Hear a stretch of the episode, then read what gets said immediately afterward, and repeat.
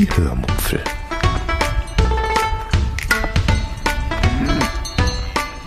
Aus dem Tagebuch einer Allgäuerin.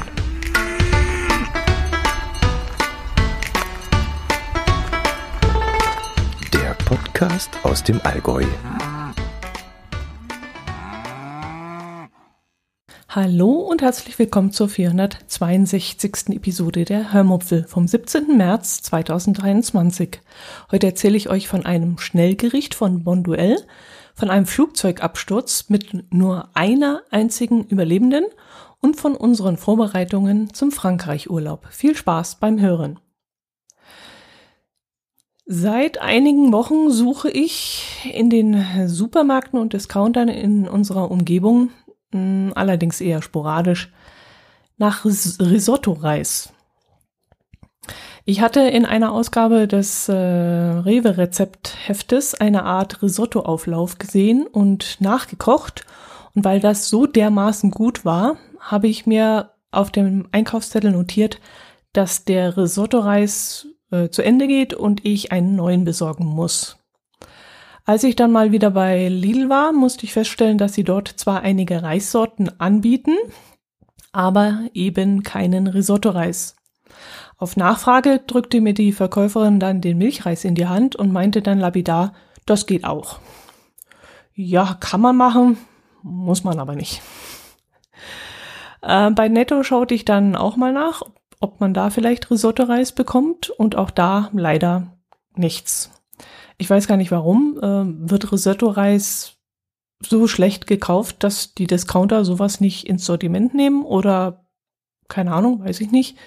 Nimmt man inzwischen tatsächlich Milchreis? Also ich würde es jetzt nicht machen. Ich weiß auch nicht warum. Der ist mir zu rund und quillt mir doch zu sehr auf. Also dieser, dieser Biss bleibt der, glaube ich, bei dem Reis nicht übrig, aber ich weiß es nicht besser, ehrlich gesagt.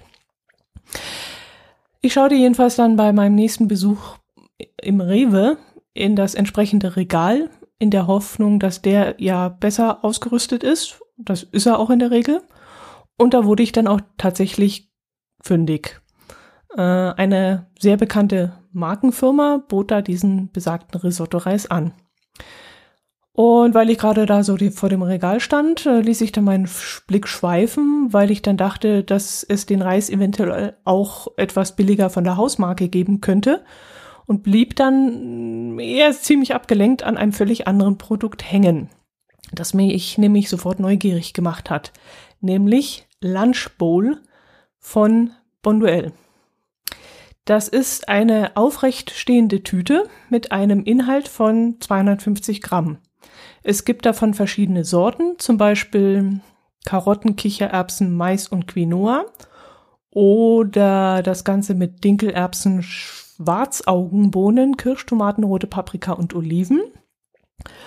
Und das Ganze ist dann mindestens vegetarisch, wenn nicht sogar vegan. Das weiß ich gar nicht. Weiß ich jetzt gar nicht. Hauptsache ohne Fleisch, das war mir äh, wichtig, weshalb ich auch gar nicht sagen konnte, ob es diese Tüten eventuell auch mit Fleisch geben würde.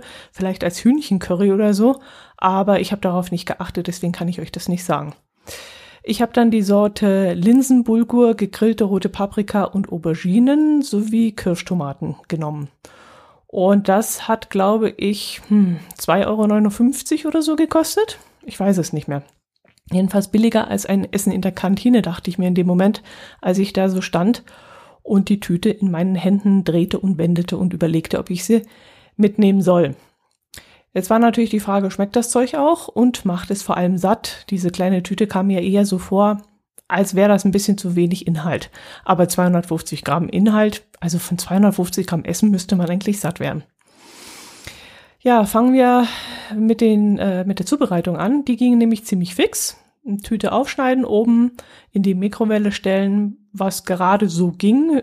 Höher hätte diese Tüte wirklich nicht sein dürfen und bei 600 Watt nur eine Minute warm machen. Das kam mir wenig vor, denn wenn ich eine Milch reinstelle, die ich dann lauwarm haben möchte, dann dauert das ungefähr eine Minute 30 oder so. Und eine Minute in der Tüte, das kam mir wirklich wenig vor. Aber ich war erstaunt, dass es dann doch sehr warm war. Hätte sicherlich auch nochmal 20, 30 Sekunden länger dauern können, aber dann hätte ich schon pusten müssen. Ähm, Dann schnupperte ich erst einmal an der geöffneten Tüte und musste dann gleich mal die Nase rümpfen. Es roch nach Paprika, nach Rosmarin und nach Gemüsebrühe. Aber das Ganze dann doch irgendwie ziemlich beißend und nicht sehr angenehm. Und ein Blick in die Tüte stimmte mich dann auch nicht besonders positiv. Aber ich dachte dann, naja gut, was hast du dir darunter vorgestellt, wie das aussehen soll? 250 Gramm Lebensmittel in eine kleine Tüte gequetscht, das kann nicht gut aussehen. Also wart erst mal ab, probier mal und urteile dann erst. Ja, und das habe ich dann gemacht, mm, war allerdings auch nicht besonders begeistert. Es schmeckte sehr stark nach Paprika und Gemüsebrühe. Und ich überlegte in diesem Moment schon, ob ich mir vorstellen könnte, das Ganze an meinem Arbeitsplatz Platz mitzunehmen und dort heiß zu machen und das dann im Büro zu löffeln. Aber meine Antwort kam dann relativ schnell, nö, das ist wohl nichts. Das Zeug schmeckt genauso schlecht wie das Essen in der Kantine, in der ich früher oft gegessen habe, kostet aber immerhin nur etwas mehr als ein Drittel davon. Aber es deswegen zu essen, nee, da kann ich mir dann auch ein Brot schmieren und das Brot mitnehmen. Das schmeckt wesentlich besser. Und ich müsste mit dem Geruch nicht meine Kollegen belästigen, denn die rümpfen auch immer relativ schnell die Nase, wenn irgendwas unangenehm nach Essen riecht. Also ich werde es nicht mehr kaufen, mm, denn hinterher war ich auch nicht unbedingt satt. Naja gut, es wäre schon gegangen. Vielleicht mit ein bisschen Verdauung hinterher und ein bisschen, ja, oder noch ein Apfel oder irgend sowas. Wird es vielleicht reichen, aber nee, wie gesagt, geschmacklich hat es mich nicht überzeugt. Dann möchte ich euch von einer Frau erzählen, ähm, deren Geschichte mich so dermaßen gefesselt hat, dass ich euch unbedingt davon berichten muss. Ähm, ich habe davon in einem Podcast gehört, ich glaube in 3.29 Uhr. Äh, da wurde eine Frau namens Juliane Diller interviewt. Diller oder Kröpke, also ich glaube, sie hieß früher Kröpke und jetzt Diller. Ja, genau, das, jetzt fällt es mir wieder ein, es war 3.29 Uhr, weil die Geschichte so spannend war, dass der Fitzek, der Sebastian Fitzek, der den Podcast betreibt, davon dann gleich zwei Episoden aufgenommen hat. Jedenfalls ist diese Frau als 17-jähriges Mädchen über dem peruanischen Regenwald mit einem Flugzeug abgestürzt. Sie war dabei die einzige Überlebende von insgesamt, glaube ich, 92 Insassen.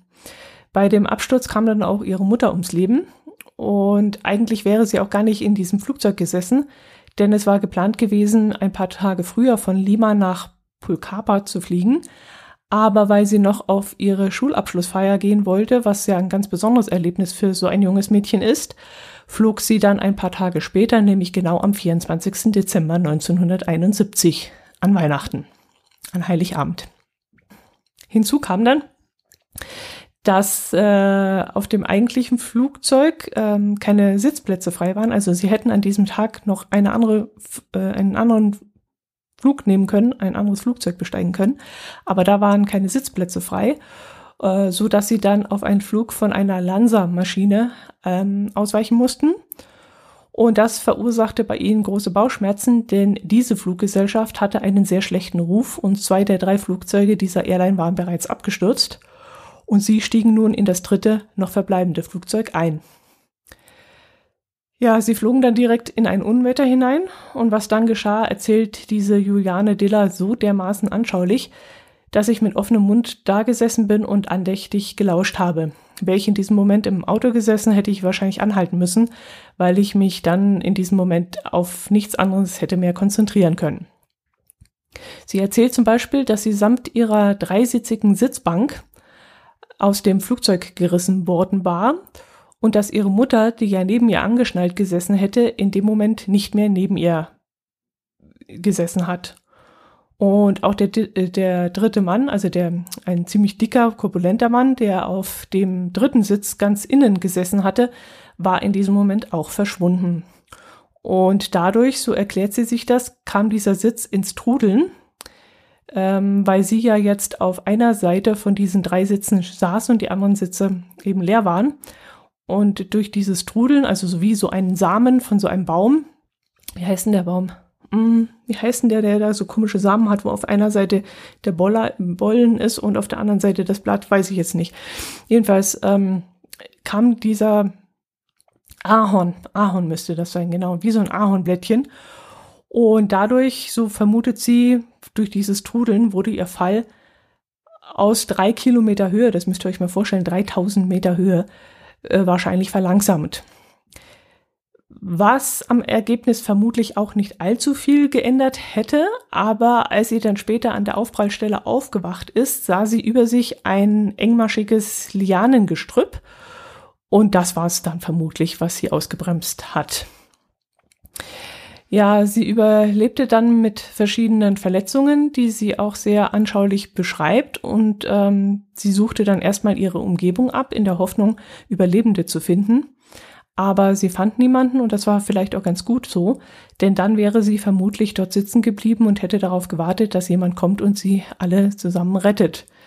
Das wäre aber in diesem Fall nicht möglich gewesen, denn es ist ein sehr undurchdringlicher Dschungel und ja, da wäre keiner durchgekommen. Also man hätte sie da A weder von oben durch das dichte Blätterdach entdecken können und B wären sie auf dem circa 10 Kilometer äh, Quadratkilometer großen Gelände, auf dem die Bruchstücke des Flugzeugs verstreut waren, niemals lebend gefunden worden. Das hätte man gar nicht so durchforsten können, weil der Dschungel ja so dermaßen dicht ist und sich damit Manscheten dadurch kämpfen.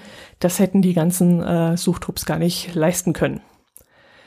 Ja, ihr blieb also nichts anderes übrig, als alleine loszulaufen und oder überhaupt loszulaufen. Und als sie dann an einem äh, Rinnsal vorbeikam, an dem Wasser vor sich hintröpfelte, fiel ihr etwas ein, was ihr Vater ihr mal erzählt hatte. Ihr Vater war nämlich Wissenschaftler und lebte mit seiner Frau und ihr und dem Mädchen eben im Dschungel auf einer Forschungsstation. Eben dort, wo diese Juliane an dem Tag nach ihrem Abschlussball mit ihrer Mutter hinfliegen wollte.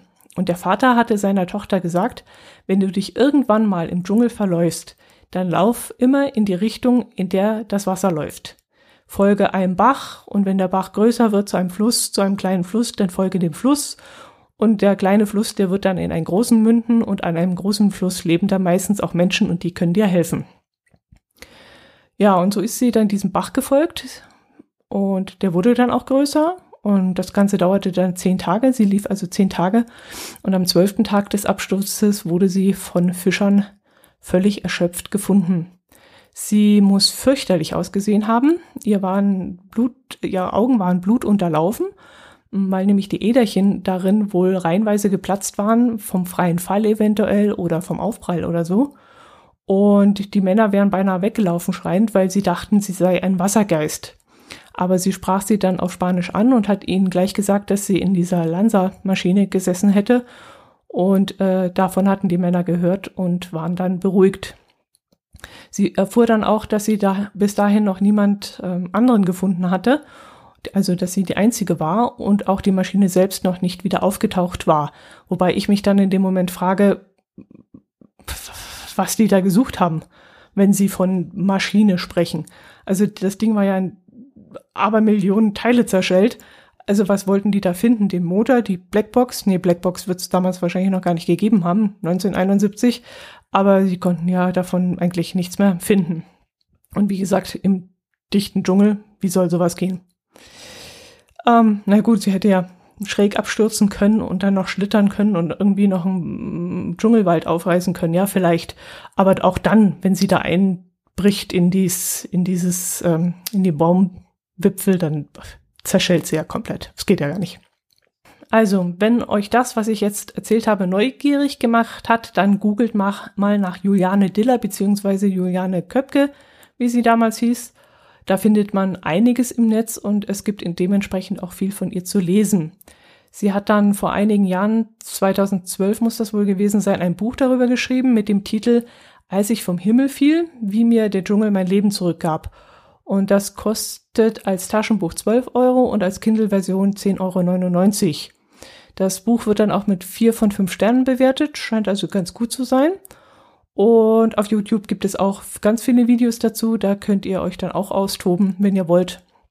Äh, irgendein Film von 1998 von Werner Herzog, der ist besonders interessant. Der zeigt also die komplette Reportage mit ähm, dieser Juliane persönlich. Die sind dann also zusammen nochmal zur Absturzstelle geflogen und haben versucht, ähm, ihren Weg von dort zu den Fischern wiederzufinden, denen sie damals gegangen war. Also wirklich absolut sehenswert und dauert, glaube ich, ein bisschen mehr als eine Dreiviertelstunde und ist wirklich sehr, sehr spannend. Besonders die Szene, wo sie gesagt hat, dass sie dann auf äh, einen weiteren äh, Flugzeug-Dreiersitz gestoßen ist, der sich samt darauf befindlichen Personen ein Meter in den Boden gerammt hat. naja, das muss man, muss man ertragen können, aber wie gesagt, ich fand es sehr spannend. Ja, dann erzähle ich euch noch von unseren Urlaubsplanungen und zwar unser Campingurlaub in Frankreich. Wir haben uns dazu entschlossen, die Campingplätze vorab zu buchen. Das machen wir sehr ungern, weil wir lieber spontan sind. Aber da man heutzutage ja nicht weiß, inwieweit die immer weniger werdenden Campingplätze bei immer mehr werdenden Campern ausgebucht sind, hm, haben wir uns sicherheitshalber, ja, haben wir sicherheitshalber alle drei Campingplätze reserviert. Der eine Platz liegt circa 35 Kilometer von Omaha Beach entfernt im Landesinneren. Wir haben uns für diesen Platz entschieden, weil er die besten sanitären Anlagen hat. Mm, die Campingplätze in Frankreich scheinen wohl sehr, sehr einfach zu sein und auch schon in die Jahre gekommen zu sein. Also müssen wir unsere Ansprüche vermutlich sehr weit zurückschrauben.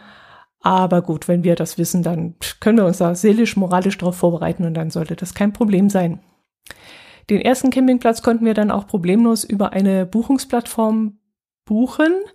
Mm, die Kreditkarte wurde dann auch sofort mit der Anzahlung belastet. Das gleiche war dann auch beim zweiten Campingplatz der Fall. Und äh, wir werden dann noch zusätzlich nämlich ein paar Tage in Verdun verbringen und so die Rückreise noch einmal unterbrechen.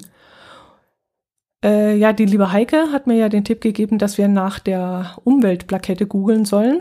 Das habe ich an meinen Herz allerliebsten abgegeben. Der muss sich darum kümmern äh, ja, dass wir dann eben mit dem Auto problemlos durch Frankreich durchkommen.